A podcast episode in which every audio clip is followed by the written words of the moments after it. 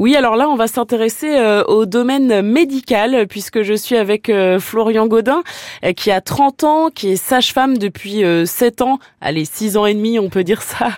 Bonjour Florian. Bonjour. Alors vous exercez en, en libéral à Saint-Berthevin mais aussi en milieu hospitalier. La question, mais pourquoi dit-on sage-femme alors que vous êtes un homme? Alors on dit sage-femme, moi je vais pas je vais dire un sage-femme me concernant parce que sage-femme ça veut dire la personne qui s'occupe de la femme. Donc sage c'est la connaissance, le savoir d'eux.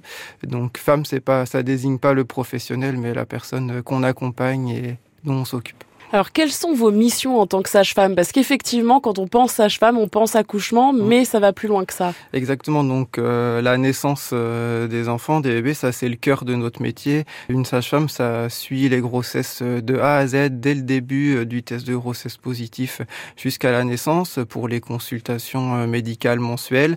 Ça fait la préparation à la naissance. moi, avec le diplôme supplémentaire que j'ai d'échographiste, eh ben, je pratique également les échographies de la grossesse. Et puis euh, les sages-femmes, elles sont aussi et surtout là euh, dans le postpartum, c'est-à-dire dans les premières semaines après euh, la naissance du bébé, à la fois pour la maman, pour le papa et aussi pour le bébé. Donc on les accompagne aussi derrière. Et puis le dernier volet, c'est vraiment le suivi gynécologique de prévention.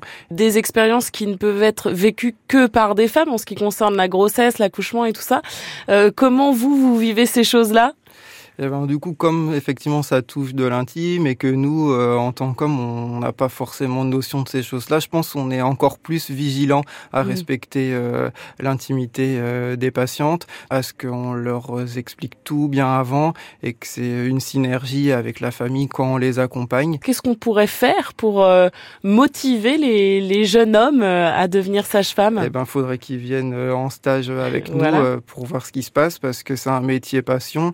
Donc moi, je leur dis euh, de venir voir ou de regarder euh, des reportages, de lire des bouquins. Bon, alors avant de se quitter, est-ce que vous avez euh, un joli moment qui vous aurait marqué dans votre parcours professionnel? Les beaux moments, les meilleurs moments que moi je vis en tant que professionnel, c'est quand j'ai pu faire tout le suivi de grossesse et les échographies avec la famille et que je suis aussi là le jour J à l'hôpital le moment de la naissance de leur bébé. Ça, c'est le plus beau dans mon travail.